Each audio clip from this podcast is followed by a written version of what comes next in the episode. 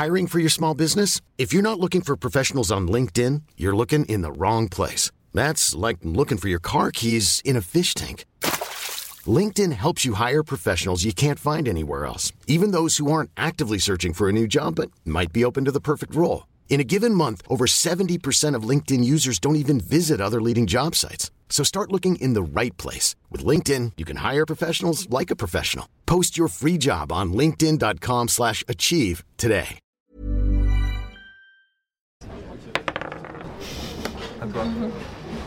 Le confinement avait vraiment un impact de euh, refaire découvrir le jeu de société à la famille et donc aux adultes par la même occasion.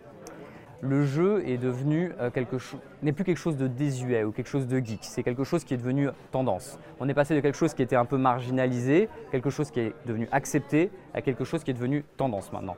Toi, pour chaque euh, jeton. comme ça, je suis à 4 points par exemple. S'il y a une chose pour laquelle on peut remercier le confinement, une seule chose, c'est la redécouverte des jeux de société.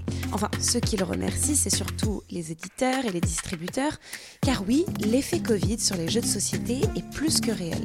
Une croissance de plus de 13% en 2020 et depuis, le marché ne cesse d'être au beau fixe.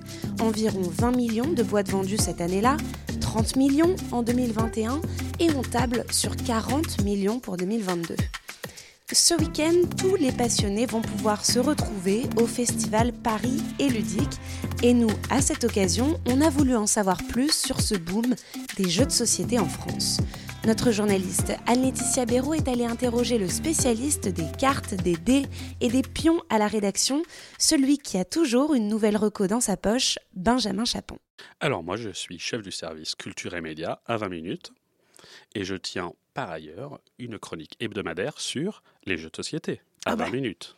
Première tendance, oldie but goldie, c'est dans les vieux pots qu'on fait les meilleures soupes et c'est dans les meilleurs concepts des années 90 qu'on trouve des succès économiques. Oui, alors tu en parlais euh, tout à l'heure, euh, c'est l'été, on va jouer aux jeux de société. Et il y a deux façons de jouer aux jeux de société l'été. Soit on en met un dans sa valise, un qu'on a acheté, un qui nous plaît, un qui va correspondre aux gens qu'on va voir, ou alors on en retrouve dans nos maisons de vacances. Et qu'est-ce qu'on retrouve dans nos maisons de vacances? Le vieux Monopoly, le Midborn, le Scrabble, etc., etc. Et effectivement, ces vieux jeux que tout le monde connaît, tout le monde connaît les règles, tout le monde connaît la marque, et ben encore aujourd'hui ils cartonnent parce que les éditeurs sont malins et euh, nous les ressortent vaguement arrangés ou alors rebrandés avec des franchises comme Harry Potter, Star Wars, Le Seigneur des Anneaux, etc.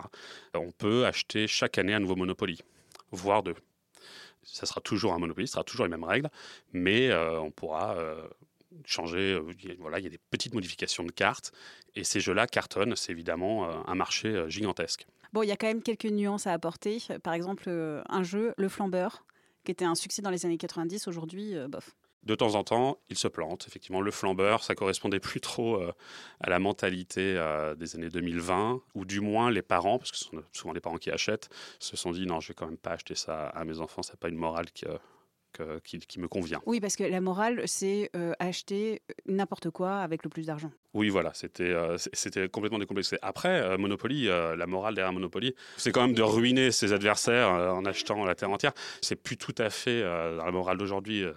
Mais bon, la marque est tellement forte qu'elle résiste. Et pourquoi ressortir aujourd'hui ces vieux jeux?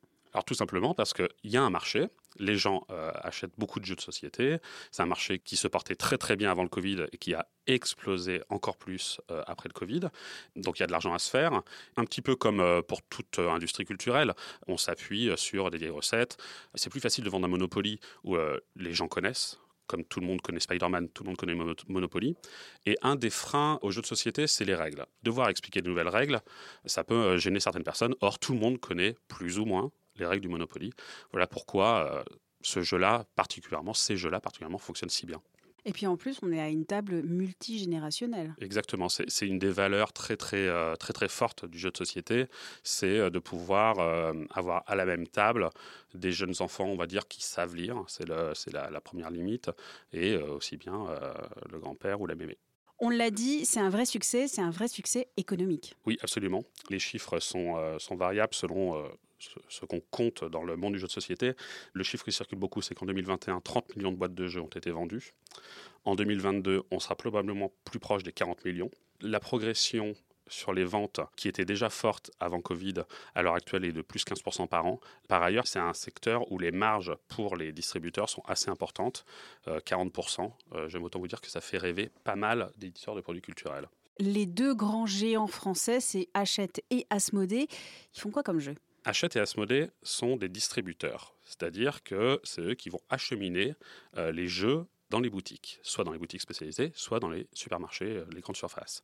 Euh, les distributeurs possèdent des éditeurs. Des éditeurs, ce sont des boîtes d'édition qui, eux, fabriquent les jeux. Les deux grands géants en France sont Hachette et Asmodée. Et Asmodée, par exemple, va être très connu pour le double. C'est le jeu qui, qui vend le plus avec un autre jeu qui est très connu des joueurs qui s'appelle Unlock, qui est une sorte d'escape game qu'on peut faire à la maison. Ils en sortent euh, au moins deux boîtes par an et euh, les chiffres de vente sont, euh, sont, sont, colossales. Tu as parlé donc de Unlock qui est une vraie pépite française. On peut parler d'autres jeux qui sont des vraies pépites françaises? En fait, la France euh, n'est pas le pays où euh, s'achète le plus de jeux. C'est euh, un pays qui est dans la moyenne. On est des, bons joueurs. en revanche, on est le pays européen qui créons le plus de jeux. C'est-à-dire qu'il y a une vraie politique d'auteur, il y a une vraie politique de création et toute une myriade de boîtes d'édition de taille variable qui créent énormément de jeux. Le jeu emblématique, on va dire, de ces dernières années, ça va être Seven Wonders, le jeu de société. C'est un jeu où on va construire une merveille comme les sept merveilles du monde. Et donc c'est un jeu d'opposition où il faut euh, agréger de ressources pour pouvoir euh, fabriquer euh, sa, merveille avant les autres. C'est le jeu qui a reçu le plus de prix au monde. Après, il y a d'autres jeux, par exemple Lixit, il y a Splendor, il y a Azul, Villainous, King Domino. Tous ces jeux-là sont, des best-sellers. Ils mériteraient d'être connus peut-être d'un encore plus large public. Autre jeu qui est une pépite blanc mangé, C'est une autre tendance du jeu de société, c'est le jeu d'ambiance. Il y a plusieurs euh, familles de jeux de société, mais il y a le jeu où euh, on va pas parler, on va rester concentré sur sa victoire, où euh, le meilleur gagne, où il y a un peu de tension, on essaye de se mettre des bâtons, dans les roues. Et il y a l'autre catégorie qui est le jeu d'ambiance, où peu importe qui gagne, l'objectif est de passer un bon moment, de plaisanter avec quelques règles, mais pas grand-chose. Blanc manger coco, c'est un des, succès de ces dix dernières années. Le but du jeu, en gros, c'est de dire le plus de bêtises possible. Et ça, effectivement, c'est un succès français. Euh, il y en a d'autres, des gros succès qui sont en train d'exploser dans les jeux d'ambiance. Vous avez sans doute déjà entendu parler de Top 10, de Codenames, qui sont des jeux où on va euh, faire des tops, les comparer entre nous, essayer de se faire deviner des mots euh, à partir d'indices. Voilà, tout ça, ce sont des jeux qui créent la conversation, qui créent du moment, de, qui créent de l'ambiance, qui créent de, la convivialité. Schématiquement, en France, pourquoi c'est risqué aujourd'hui encore de sortir un jeu? C'est risqué parce que c'est un peu cher. C'est-à-dire que c'est un milieu, comme toutes les industries culturelles, où il y a euh, beaucoup d'intermédiaires entre euh, le moment où un auteur a l'idée d'un jeu et le moment où ce jeu se retrouve sur, les tables des joueurs. Il peut s'écouler 5 ou 6 ans. Et pendant ces 5 ou 6 ans, il y a beaucoup, beaucoup de métiers qui sont passés. Un auteur, il a besoin ensuite d'un illustrateur, souvent il a besoin d'un autre auteur, ensuite il va avoir une maison d'édition. Cette maison d'édition doit tester le jeu pour voir s'il fonctionne. Plus le jeu est complexe, plus la phase de, test est longue. Pendant ce temps-là, personne n'est payé. Ensuite, il faut le fabriquer. Les coûts de fabrication, comme, comme partout ailleurs, ont explosé. Surtout qu'on veut plus maintenant du bois qui vient des chaînes euh, Exactement. On évite le, plastique asiatique. Euh, on évite tout un tas de choses. Tout, ça coûte de l'argent. Ensuite, il faut euh, fabriquer le jeu, il faut l'acheminer. Pour les boutiques, ils s'en ouvrent euh, des dizaines euh, tous les mois en ce moment. Mais malgré tout, c'est un business assez risqué. les boutiques ont besoin de beaucoup de place, donc c'est des locaux qui coûtent cher. Et il n'y a pas de retour sur les invendus, contrairement à une librairie. Donc une boutique prend un risque énorme en faisant rentrer des jeux. il ne faut pas rater de vente. Bref, toute cette chaîne est assez complexe. Même s'il y a beaucoup de passionnés qui se lancent là-dedans, tout le monde n'arrive pas à en vivre.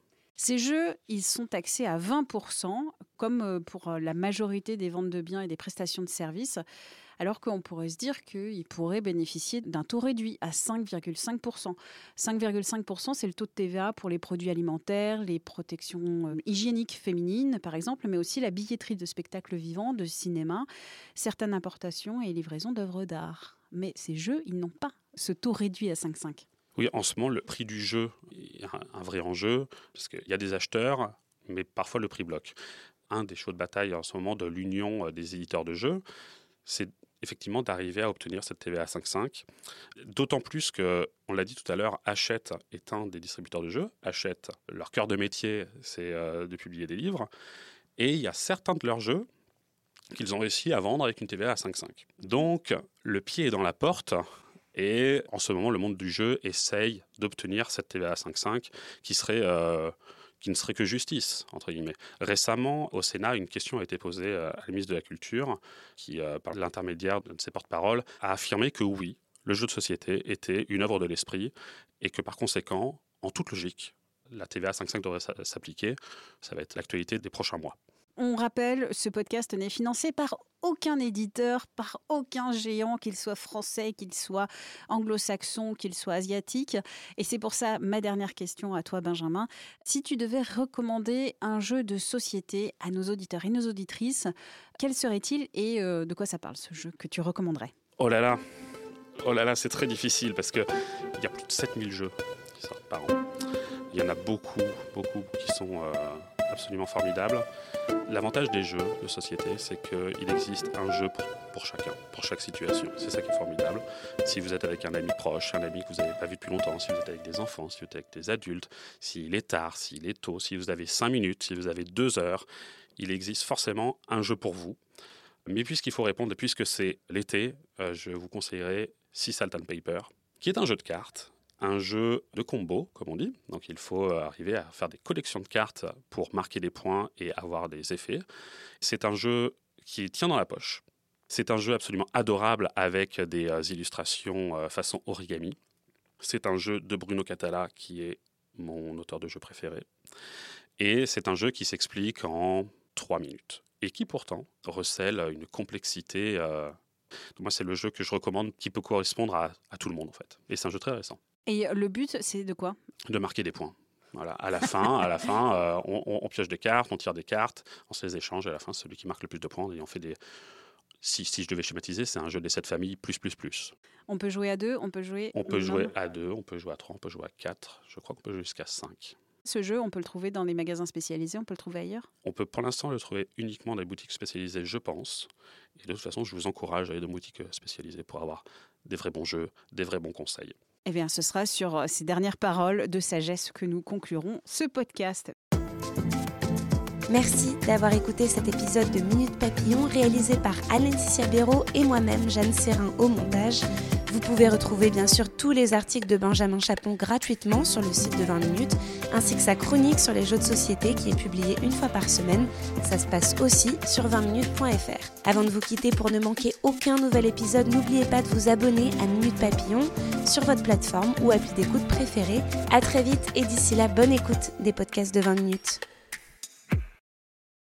On ne va pas se quitter comme ça. Vous avez aimé cet épisode? Sportif, généraliste, sexo ou scientifique, varié mais toujours bien informé. Découvrez les autres podcasts de la rédaction 20 minutes sur votre application d'écoute préférée ou directement sur podcast au pluriel.20minutes.fr. Et merci de nous avoir écoutés.